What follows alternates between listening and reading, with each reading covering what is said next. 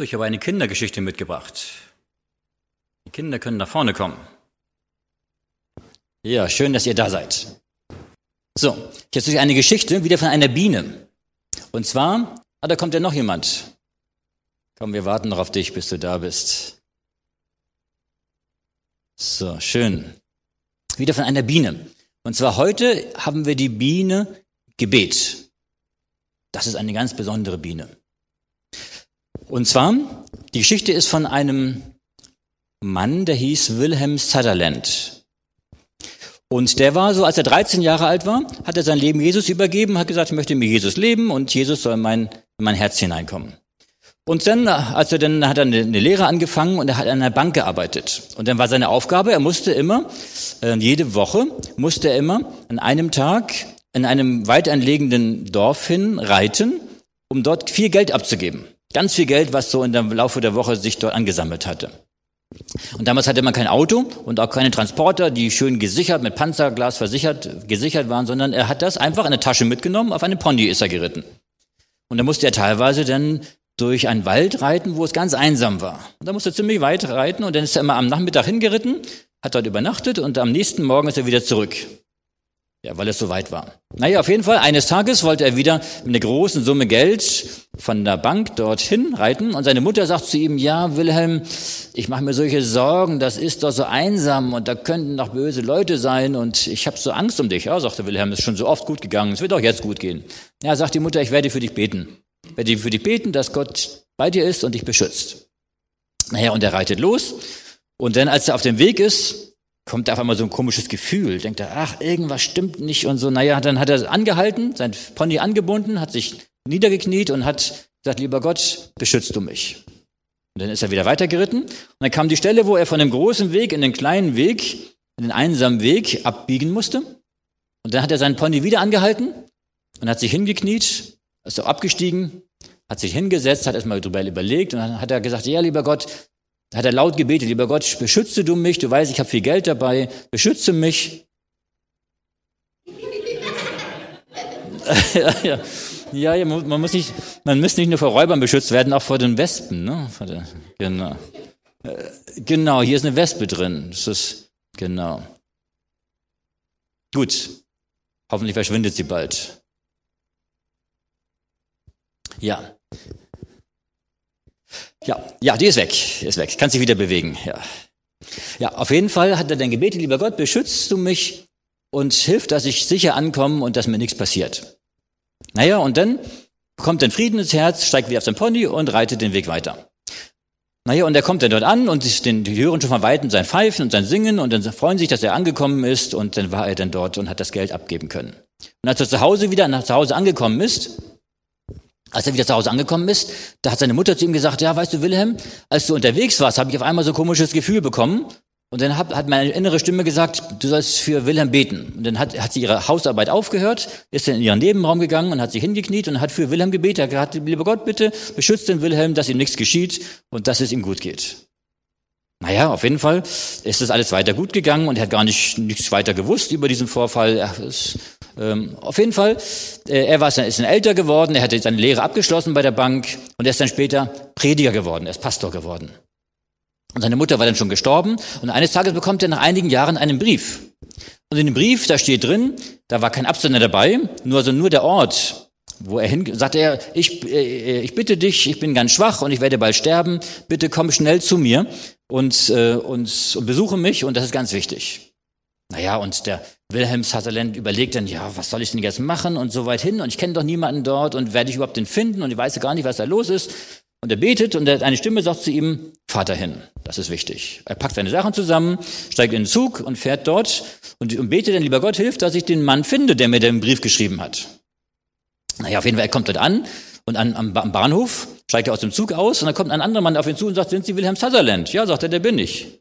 Er sagte er, ähm, dieser Mensch, der den Brief geschickt hat, der schickt mich und ich soll dich abholen und soll dich zu ihm bringen. Dann sagte er, woher wussten Sie denn, dass ich jetzt komme? Ja, sagte er, seit, seit einer Woche bin ich bei jedem Zug, der hier im Dorf ankommt, bin ich hingekommen und habe geguckt, ob Sie im Zug sitzen und ich freue mich, dass Sie jetzt da sind und dass wir jetzt, dass ich Sie zu dem Mann bringen kann. Naja, und da geht er mit dem Mann mit und kommt denn in einem, in ein Haus rein Und da war ein Mann, ein, ein älterer Mann, und dem ging es ganz schlecht. Er lag schon im Sterben. Ja. Und dann sagt er, sind Sie Wilhelm Sutherland? Sagt er, ja, der bin ich. Ja, sagt er, ich muss Ihnen was erzählen. Ähm, sagt er, woher kennen Sie mich denn? fragte der, der Wilhelm. Ja, sagte er, vor einigen Jahren ist Folgendes passiert. Ähm, sagt er, haben Sie damals öfter das Geld von der Bank dort in diesen anderen Ort gebracht mit dem Pony? Ja, sagt er, das, das habe ich gemacht. Ja, sagt er, woher wissen Sie das denn? Ja, sagt er, wissen Sie was? Ich war damals ein, ein böser Halunke, ein böser Mann. Und ich habe damals im Gebüsch, im Gebüsch auf sie gewartet, weil ich wusste, dass sie da vorbeikommen, einmal die Woche. Und als sie denn angehalten haben und das Pony dort angehalten haben, da war ich im nächsten Gebüsch. Und ich habe mit dem Gewehr auf sie gezielt, genau auf ihr Herz gezielt. Und ich wollte sie erschießen und wollte das Geld klauen und mit dem Pony dann fliehen und wegreiten und mit dem Geld. Und dann habe ich gehört, wie sie gebetet haben. Wie sie gebetet haben, lieber Gott, beschützt du mich und hilf du mir. Und ich wollte dann abdrücken und sie erschießen, aber auf einmal war eine weiße Wand zwischen ihnen und mir. Und ich konnte das nicht mehr. Ich konnte nicht mehr abdrücken. Ja. Ähm, und dann sind sie weggeritten und ich habe ihnen hinterher geguckt. Und das hat mich doch sehr zum Nachdenken gebracht. Ich wollte sowas Böses tun und sie haben zu Gott gebetet und ich habe gemerkt, ich weiß jetzt, dass es wichtig ist, an Gott zu glauben. Ja. Und dann hat der Wilhelm zu ihm gesagt, ja. Und dann hat er gesagt, vergeben Sie mir. Ja, sagt Wilhelm, ich vergebe ihm natürlich. Gott hat mir vergeben, meine Sünde, und ich vergebe Ihnen auch, dass Sie das tun wollten. Und dann fragt der Wilhelm ihn, haben Sie denn Ihr Leben schon Gott übergeben? Dann sagt er, das habe ich noch nicht. Sagt er, gut, das können Sie jetzt machen. Jetzt auf dem Totenbett können Sie sich für Jesus entscheiden. Jesus ist für Sie gestorben, für Ihre Sünden gestorben. Und wenn Sie das für Ihr Leben annehmen, wenn Sie Ja sagen dazu, dann kommt Jesus in ihr Herz und sie haben den Frieden und sie können im Frieden schlafen und können wissen, dass sie auch gerettet sind. Und dann hat der, der Mann sein Leben Gott übergeben. Ja. Und dann hat einige Tage später der Wilhelm Sutherland auf der Beerdigung von diesem Menschen die Beerdigung gehalten. Und hat den Bibeltext auch ge ge genannt, verlass dich auf den Herrn von ganzem Herzen und verlass dich nicht auf deinen Verstand, wird er dich recht führen in allen deinen Wegen. Ja, so ist das Gebet. Und als der, als der Wilhelm Sutherland dort vom Pony runtergestiegen war, da hat die Biene zu ihm im Ohr gesagt, sein Gewissen, Jetzt solltest du beten. Ja? Das hat er gemacht. Und so hat Gott ihn bewahrt. So dürfen wir wissen, dass Gott bei uns ist, dass Gott uns schützt und dass überall, wo wir sind, Gottes Nähe da ist.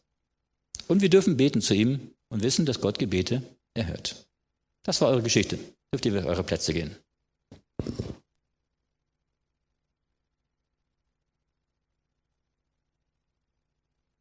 Ja, ich freue mich, heute bei euch zu sein und dass wir heute wieder gemeinsam Gottes Wort anschauen dürfen, uns von Gottes Wort ansprechen lassen können. Äh, ich habe eben schon erzählt, dass in der vergangenen Woche mein Vater gestorben ist. Und ich möchte an dieser Stelle eine Predigt halten, zu Ehren meines Vaters, als Andenken an meinen Vater, eine Predigt von ihm.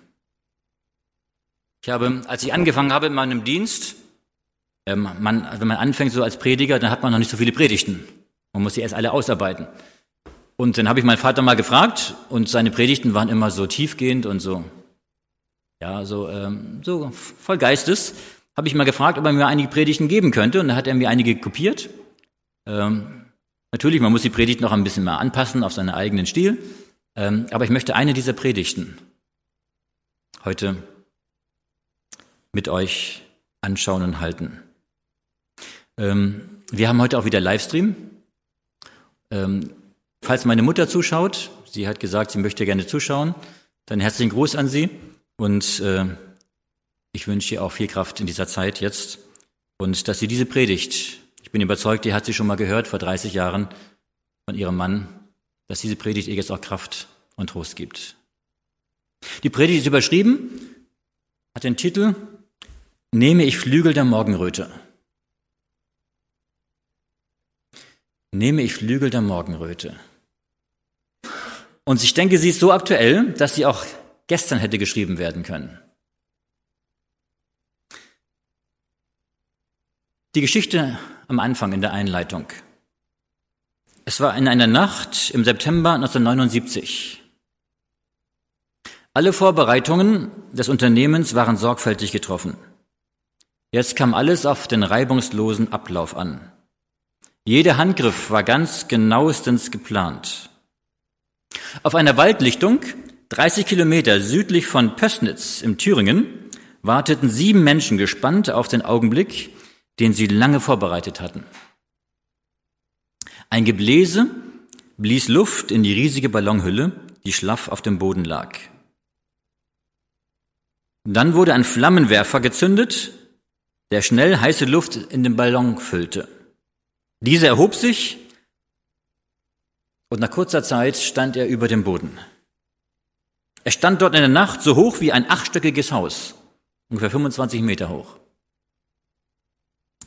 Die Ventile der Gasflaschen wurden geöffnet und die Flamme der großen Düse gezündet.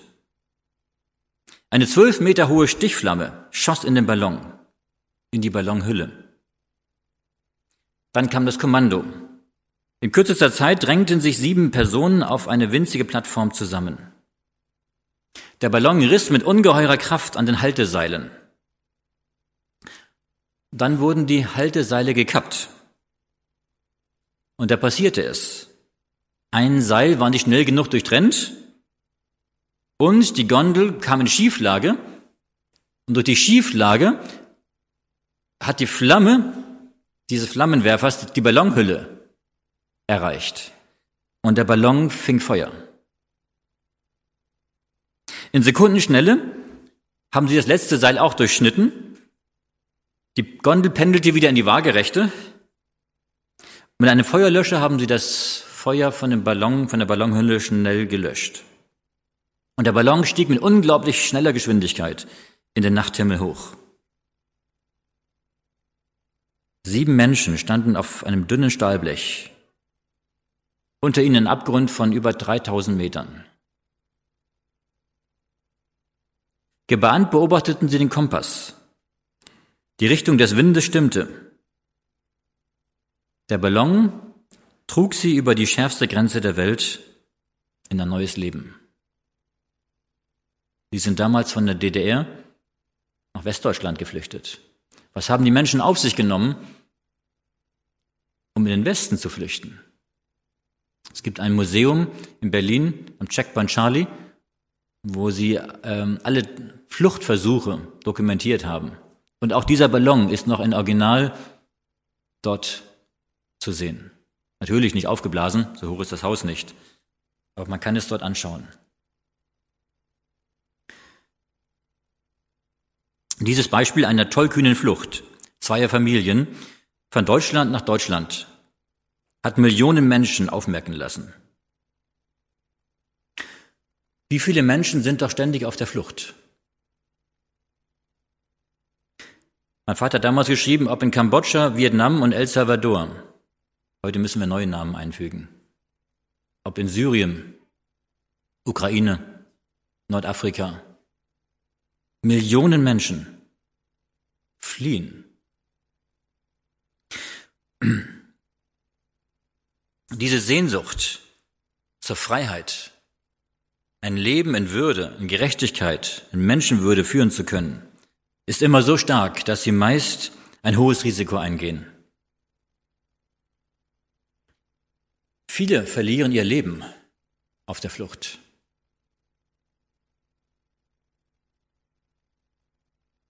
Aber manche hat das rettende Ufer nicht erreicht.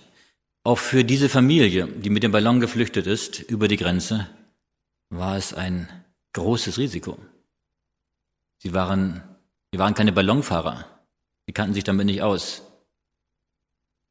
Aber sie haben sich gesagt, das Risiko ist es uns wert, um in Freiheit zu leben.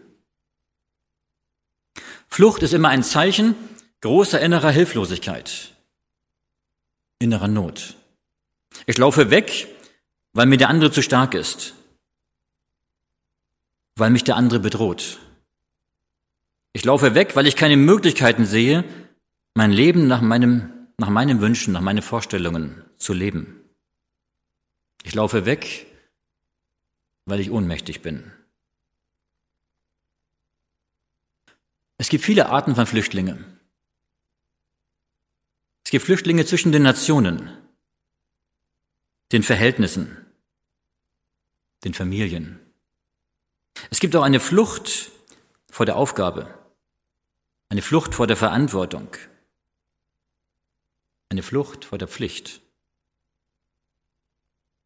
Hast du nicht manchmal auch den Wunsch, in so eine Gondel zu steigen und von deiner Arbeitsstelle oder deiner Familie oder deiner Nachbarschaft mit einem Ballon einfach mal wegzufliegen? Woanders hin? Einfach irgendwo anders, wo die Verhältnisse nicht mehr so sind, wie sie jetzt sind, wo es besser ist, wo man dich anerkennt, wo man liebevoller zu dir ist, wo du dich wohlfühlst, wo du richtig Mensch sein kannst. Wenn das so einfach ginge, dann wäre wohl der Himmel voller Ballons. Mit unzufriedenen Menschen, die auf der Flucht sind, nicht nur von Deutschland nach Deutschland. Aber es geht nicht. Man kann nicht einfach in eine Gondel steigen und aus seinem Leben fliehen. Gottes Gegenwart. Unter all den verschiedenen Flüchtlingen auf dieser Welt gibt es noch eine besondere Art von Flucht. Viele Menschen sind auf der Flucht vor Gott. Gott ist ihnen fremd geworden. Ein Feind, der ihnen zu stark ist, vor dem sie fliehen wollen. Ich lese Psalm 139. Psalm 139, Verse 7 bis 10. Das soll, das ist der Ausgangstext dieser Predigt. Psalm 139, Verse 7 bis 10. Hier schreibt David, der Psalmist, Wohin soll ich gehen vor deinem Geist? Und wohin soll ich fliehen vor deinem Angesicht? Führe ich gen Himmel, so bist du da. Bettete ich mich bei den Toten, siehe, so bist du auch da. Nehme ich Flügel der Morgenröte und bliebe am äußersten Meer, so würde auch dort deine Hand mich führen und deine Rechte mich halten. Es gibt Menschen, die sind auf der Flucht vor Gott, ja. Aber hier heißt es, wohin soll ich fliehen vor deinem Geist, vor deinem Angesicht?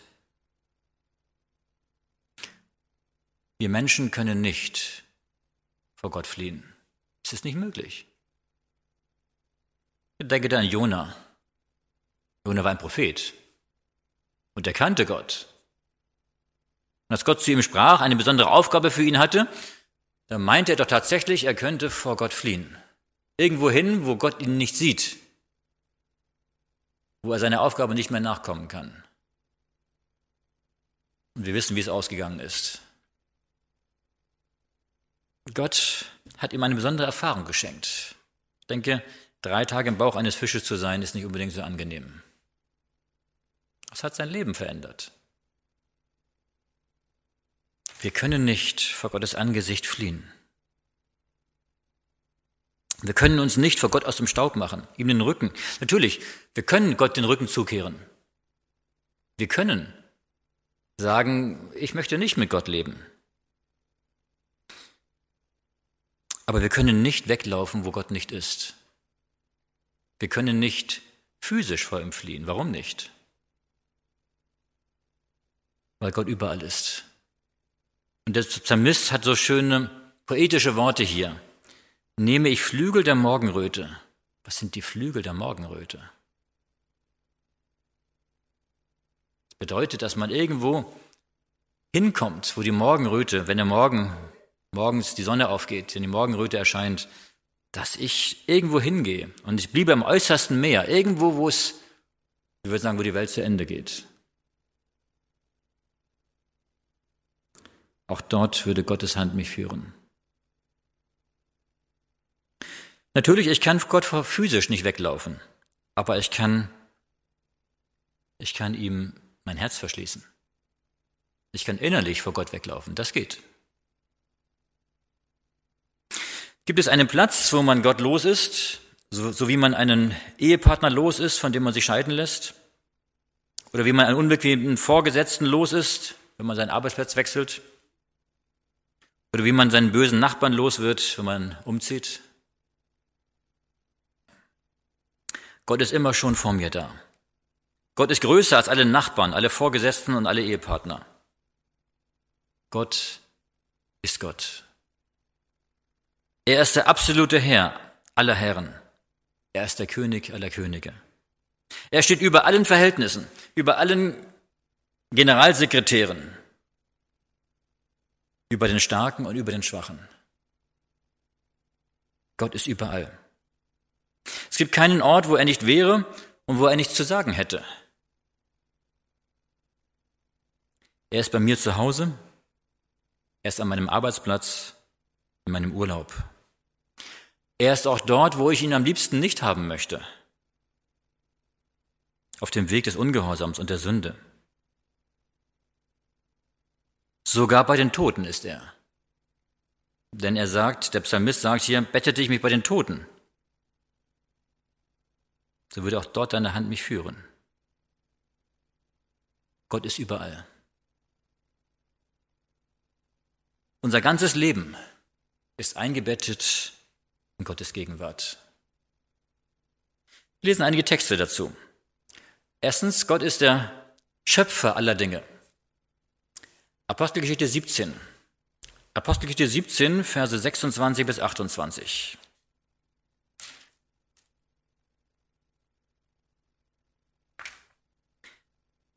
Apostelgeschichte 17, Verse 26 bis 28.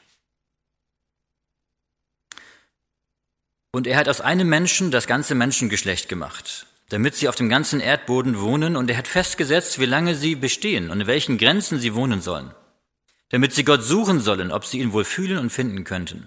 Und für wahr, er ist nicht ferne von einem jeden unter uns, denn in ihm leben, weben und sind wir, wie auch einige Dichter bei euch gesagt haben, wir sind seines Geschlechts.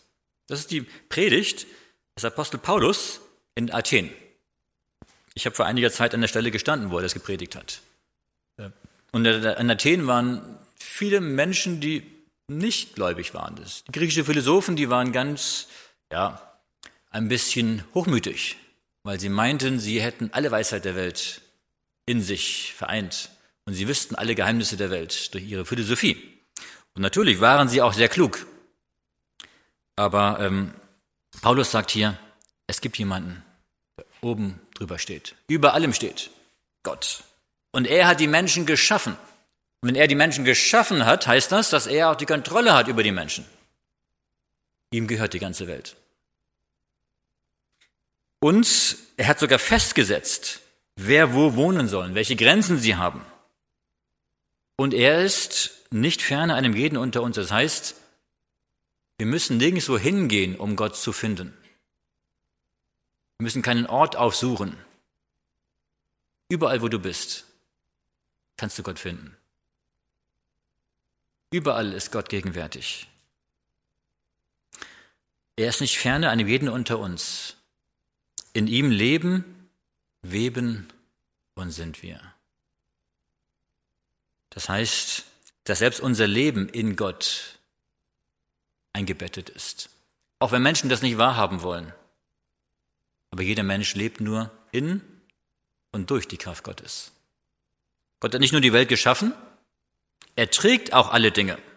Hebräer 1, Vers 3. Drückt das noch ein bisschen deutlicher aus. Hebräer Kapitel 1, Vers 3. Das spricht hier von Jesus, Jesus Christus. Hebräer 1, Vers 3. Er ist der Abglanz seiner Herrlichkeit und das Ebenbild seines Wesens und trägt alle Dinge mit seinem kräftigen Wort und hat vollbracht die Reinigung von den Sünden und hat sich gesetzt zur Rechten der Majestät in der Höhe. Es gibt manche Christen, die glauben, Gott hat die Welt geschaffen und dann hat er dem Menschen sich selbst überlassen. Er hat etwas in Gang gesetzt und jetzt läuft es einfach so. Aber das sagt der Text nicht. Hier steht, er trägt alle Dinge mit seinem kräftigen Wort. Das heißt, dass Jesus alle Menschen auf dieser Erde durch sein Wort erhält. Das heißt, dass Gott uns am Leben hält. Gott ist derjenige, der wirkt. Er hat natürlich die, die, die Naturgesetze geschaffen. Aber er ist auch derjenige, der die Naturgesetze auch selber ausführt und manchmal auch sogar über die Naturgesetze drüber verfügen kann. Jesus auf dieser Erde war, hat er viele Menschen geheilt. Und diese Heilung waren nicht immer nur Naturgesetze. Das heißt, wir können erkennen, Gott hat die Welt geschaffen und Gott trägt alles. Er erhält alles. Ohne ihn würden wir nicht weiterleben können. Jeder Mensch, auch jeder Sünder, jeder Mensch, der sich auch gegen Gott entscheidet, kann nur leben, weil Gott ihm Leben erhält. Übrigens, auch wenn wir krank werden, ist es schon erstaunlich, dass unser Körper äh, selbst Heilungskräfte hat. Also die Maschinen, die wir so bauen und das Auto, was ich fahre, wenn ich irgendwo eine Beule reinfahre, dann ist am nächsten Tag die Beule nicht weg. Und nach einem halben Jahr ist die Beule immer noch da. Die verschwindet nicht von selbst. Aber wenn unser Körper, wenn ich, wenn ich mir mal schneide, wenn ich irgendwo eine Wunde habe, nach einigen Wochen, ist verheilt. Wie kommt das? Ja. Ähm, das heißt, Gott, auch da wirkt Gottes Kraft. Natürlich ist es unser Körper, der auch Selbstheilungskräfte hat, aber auch daran, in diesen Selbstheilungskräften des Körpers wirkt Gott. Gottes heilende Kraft. Gott ist der Schöpfer aller Dinge. Gott trägt alle Dinge. Wir lesen noch einen Text, Psalm 139, Psalm 139 und dort die Verse, den Vers 5. Psalm 139, das war unser Ausgangstext, aber dort lesen wir jetzt Vers 5. Und dieser Psalm drückt sehr schön diese Größe, Nähe, Allmacht, Allgegenwart und Allwissenheit Gottes aus. Psalm 139, Vers 5. Dort sagt der David, von allen Seiten umgibst du mich und hältst deine Hand über mir. Von allen Seiten umgibst du mich. Ähm, das ist für einen Menschen, der an Gott glaubt, etwas sehr Tröstliches. Wenn ich an Gott glaube, mit Gott verbunden bin und ich weiß, er hat mich geschaffen, wenn ich weiß, er erhält mich und wenn ich weiß, dass er von allen Seiten mich umgibt, dass überall, wo ich bin, Gott auch ist. Dass ich nirgendwo hingehen könnte, wo Gott nicht wäre. Keine Höhle ist zu tief, kein Brunnen zu tief, wo Gott nicht wäre. Und kein Flugzeug zu hoch, wo Gott nicht wäre. Und kein Weg zu weit, wo Gott nicht wäre. Das gibt mir eine Sicherheit. Die Allgegenwart Gottes ist etwas, was uns Sicherheit gibt im Leben. Dass ich weiß, ich bin in Gott geborgen dass ich weiß, Gott hat Kontrolle über alles. Er steht über allem. Es gibt keine Situation, wo Gott überfordert wäre, wo Gott sagen müsste, jetzt weiß ich auch nicht mehr weiter. Die Allgegenwart Gottes ist für einen gläubigen Menschen etwas Tröstliches. Warum? Weil wir wissen, dass Gott liebevoll ist, dass er diese Allgegenwart nicht benutzt, um uns zu schaden, sondern um uns nahe zu sein, um uns zu beschützen, um uns zu führen, um uns den richtigen Weg zu zeigen. Und das vierte, was wir sehen können, erstens, Gott ist der Schöpfer aller Dinge, zweitens, er trägt alle Dinge, drittens, er umgibt uns von allen Seiten und viertens, er kennt uns. Psalm 139, Verse 1 bis 3. Psalm 139, die Verse 1 bis 3. Herr, du erforschest mich und kennest mich. Ich sitze oder stehe auf, so weißt du es. Du verstehst meine Gedanken von ferne. Ich gehe oder liege, so bist du um mich und siehst alle meine Wege.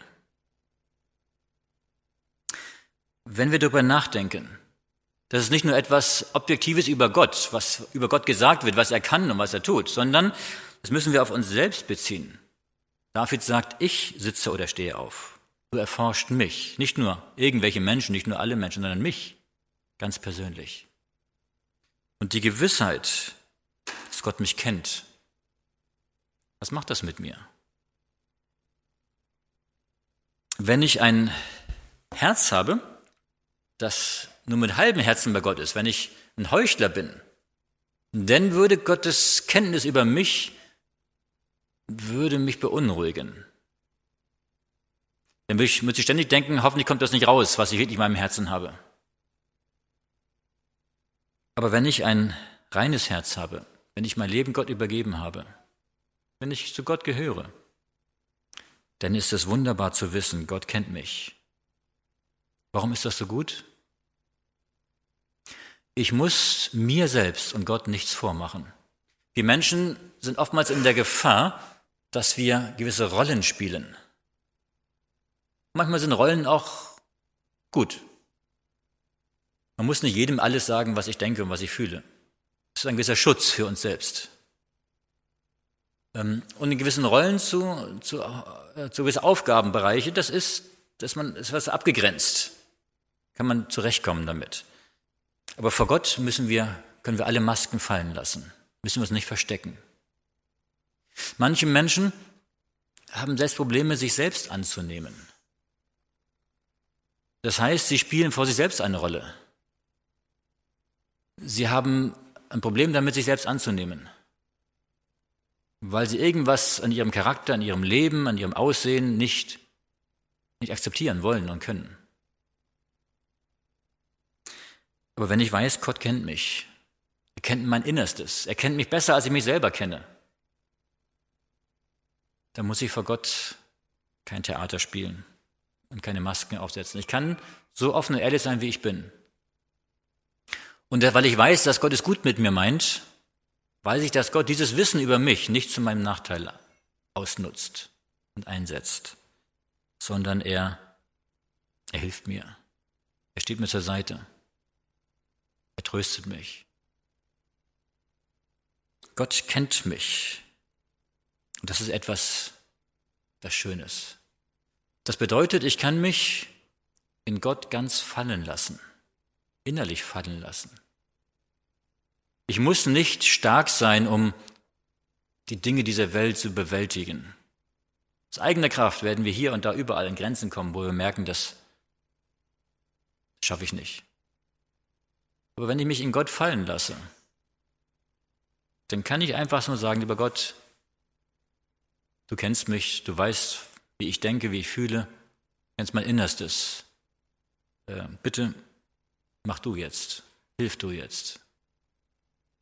Und dieses, diese Gewissheit, in Gott zu sein, dass Gott mich kennt und mich von allen Seiten umgibt, es gibt uns Geborgenheit und Sicherheit und Freiheit. Das gibt uns auch die Freiheit zu wissen, egal was geschieht, Gott hat die Kontrolle. Ob das die Corona-Bestimmungen sind, eine Impfpflicht, die kommen könnte, ob das der Krieg ist, der tobt, ob das steigende Benzinpreise sind oder steigende Ölpreise, Gott kennt alles und er weiß auch schon, was in der Zukunft kommen wird. Und er hat die Kontrolle. Wenn wir die Probleme dieser Welt sehen, dann können wir oft von uns verzweifeln. Und es gibt viele Menschen, die verzweifeln. Und die Medien haben momentan die Rolle, die Angst, das heißt die Rolle, sie tun es, dass sie die Angst in der Bevölkerung so schüren, dass immer mehr Angst sich verbreitet. Aber wir können von den Medien auch mal wegschauen.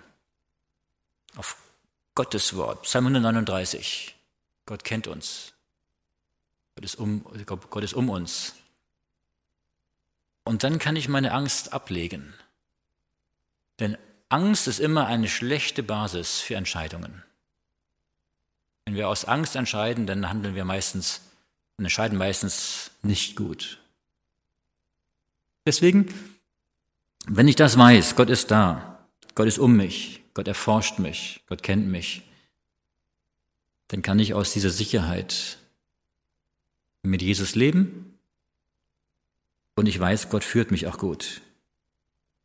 Gott könnte aus diesem ungeheuren Vorteil, den er mir und dir gegenüber hat, allerhand tun. Er könnte uns befehlen, welchen Weg, welchen Weg wir zu gehen haben. Er könnte uns bei jedem Fehler, den wir tun, sofort zur Rechenschaft ziehen und sagen, komm mal zu, du hast einen Fehler gemacht, muss ich dich gleich bestrafen. Er könnte uns Vorschriften machen, wie wir uns zu verhalten haben. Er könnte jeden unserer Schritte festlegen, jeden unserer Gedanken in seine Ordnung einfügen. Denn er ist Gott. Er tut es aber nicht. Er kann es nicht, weil er uns liebt. Und weil er uns liebt, respektiert er unsere persönliche Entscheidung. Er sagt, wenn du dich so entscheidest, es ist zwar nicht das Beste, aber dann geht den Weg. Gott respektiert unsere Entscheidung, weil er uns liebt, weil er, weil er will, dass wir leben. Der allmächtige und unendliche Gott kann nichts tun, wenn der Mensch sich von ihm abwendet, weil Gott ihn nicht zwingen will, zu ihm zu kommen.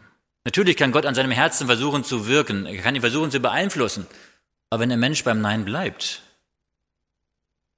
dann respektiert Gott dieses Nein. Warum? Weil er uns liebt. Wenn wir aber unser Leben in Gottes Hand legen, wenn wir aber Ja zu ihm sagen, dann wissen wir, Gott ist da. Und er hilft uns, dass wir zurechtkommen im Leben. Er hilft uns, dass wir innerlichen, inneren Frieden haben dürfen. Er hilft uns, dass wir, dass wir nicht vom richtigen Weg abkommen. Wir leben in ihm. Das ist der dritte Punkt, Gottes Liebe. Der erste Punkt war die Flucht. Menschen auf der Flucht sind. Das zweite, Gottes Gegenwart.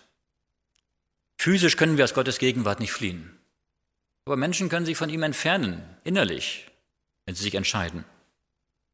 Trotzdem ist Gott da. Und der dritte Punkt ist die Liebe Gottes.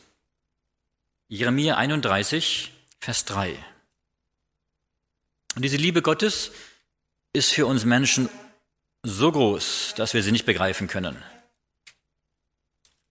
Jeremia 31 und dort Vers 3. Der Herr ist mir erschienen von ferne. Ich habe dich je und je geliebt, darum habe ich dich zu mir gezogen aus lauter Güte. Gott sagt hier, er liebt uns. Mitten in dieser verlorenen Welt, wo Millionen Menschen auf der Flucht vor Gott sind, hat Gott ein Zeichen der Liebe gestellt. Das Kreuz. Gott will uns nicht unsere Lebensfreude nehmen, sondern er möchte sie uns geben. Gott will uns nicht, Gott will uns nicht benachteiligen, sondern er möchte uns die höchsten Vorrechte schenken. Gott will uns nicht schaden, er möchte uns segnen. Gott will uns nicht in die Verlorenheit stoßen, sondern er möchte uns zum ewigen Leben erretten. Das Opfer Jesu am Kreuz auf Golgatha ist Gottes ausgestreckte Hand. Gottes ausgestreckte Hand der Liebe, die auch dich und mich erheben, führen und heilen will. Wie könnten wir diese Hand abschlagen? ignorieren, verleugnen. Und selbst wenn wir sie abschlagen, sie ist trotzdem da. Gott zieht seine Hand nie zurück. Jeder Mensch kann in jedem Moment seines Lebens diese Hand ergreifen und Ja sagen. Gottes Hand ist offen und sie fragt, willst du dich mir anvertrauen? Ich führe dich den guten Weg, den Weg zum ewigen zum ewigen, zum wahren Leben. Bei ihm finden wir die Liebe, den Frieden. Denn Jesus sagt in Matthäus 11, Vers 28 bis 30, Matthäus 11, Vers 28 bis 30, Kommt her zu mir alle, die ihr mühselig und beladen seid. Ich will euch erquicken. Nehmt auf euch mein Joch und lernt von mir, denn ich bin sanftmütig und von Herzen demütig. So werdet ihr Ruhe finden für eure Seelen. Denn mein Joch ist sanft und meine Last ist leicht. Das sind die Gedanken Gottes über uns. Weil er uns liebt,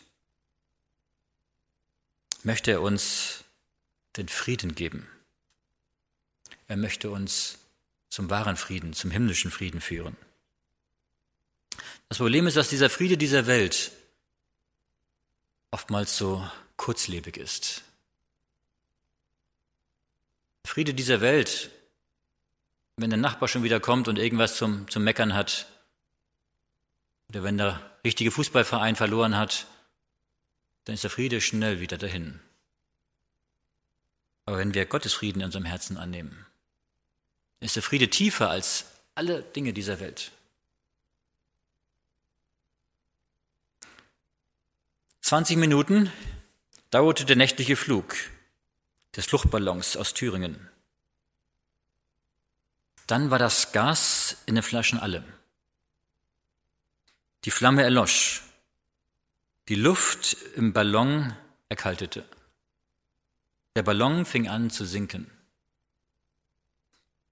Als die Erde immer näher kam, fragten sich die Flüchtlinge, haben wir es geschafft? Sind wir jetzt noch vor der Grenze oder hinter der Grenze? Die Landung auf einem Feld nahe der Stadt Nuela war etwas unsanft, aber ohne Komplikationen. Und riesengroß war die Freude, als es Gewissheit wurde, wir haben es geschafft. Wir sind drüben. Wir sind in der Freiheit. Es gibt Situationen im Leben, da bleibt nur eine Flucht. Doch wenn es um Gott, wenn es um unseren himmlischen Vater geht, dann wollen wir uns vertrauensvoll ihm zuwenden.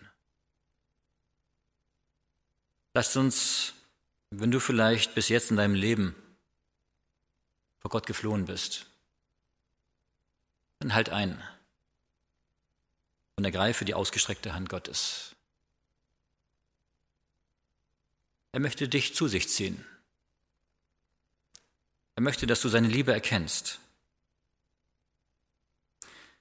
Wenn du deine Hand schon in Jesu Hand gelegt hast, dann darfst du wissen, Gott ist da, immer und überall. Der Ausgangstext, Psalm 139, Vers 7 bis 10. Denn wohin soll ich gehen vor deinem Geist? Und wohin soll ich fliehen vor deinem Angesicht? Führe ich gen Himmel, so bist du da. Bettete ich mich bei den Toten, siehe, so bist du auch da. Nehme ich Flügel der Morgenröte und bliebe im äußersten Meer, so würde auch dort deine Hand mich führen und deine Rechte mich halten. Ich wünsche uns, dass wir diese Texte, diese Verheißung in unserem Leben spüren, annehmen und ausleben.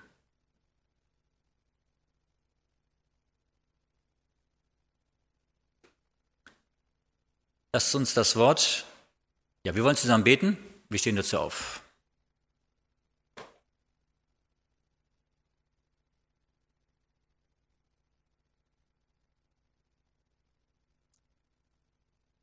Großer Gott, himmlischer Vater, wir kommen zu dir voll Dankbarkeit. Ja, es sind in dieser Welt so viele Menschen auf der Flucht vor dir. Sie wollen deine Liebe, und dein Angebot der Erlösung nicht annehmen. Viele haben ein falsches Bild von dir und laufen deswegen vor dir weg. Herr, ich bitte dich, dass du dich diesen Menschen offenbarst, dass du ihnen deine Liebe zeigst. Herr, hab Dank, dass du uns Menschen so sehr liebst, dass du am Kreuz für uns gestorben bist, Herr Jesus, dass du unsere Schuld am Kreuz getragen hast, dass wir frei sein dürfen. Hab Dank, dass du deine liebende Hand zu uns ausstreckst dass wir sie nur annehmen brauchen. Ich bitte dich, hilf, dass wir diese Hand von Herzen annehmen, dass wir unser Leben dir übergeben können, dass wir in deiner Liebe geborgen sein dürfen. Hab Dank, dass wir wissen dürfen, dass du überall gegenwärtig bist. Du hast die Welt geschaffen, du erhältst die Welt durch dein Wort und wir leben und sind in dir und durch dich. wir bitten dich, dass du auch unser Leben führst. Schenk du uns deinen Frieden ins Herz. Schenk du uns die Geborgenheit in dir, dass wir deine Kinder sein dürfen, dass wir, dass wir wissen dürfen, dass du uns, dass du es gut mit uns meinst, dass du uns festhältst, dass du immer da bist. Ja, in unserer Welt gibt es immer mehr Dinge, die, die aus dem Ruder laufen, Dinge, die uns Angst machen. Aber in dir dürfen wir die Angst verlieren. Wir vertrauen dir, dass du es gut führst, und dass du es gut am Ende herausführst. Ich bitte dich für jeden von uns, dass du, dass wir dieses Angebot ja annehmen können, dass wir Ja sagen können zu dir, aber auch, dass wir deine Nähe und Gegenwart und deine Liebe jeden Tag spüren dürfen, dass du uns festhältst. So segne du uns und bleibe du bei uns. In Jesu Namen. Amen.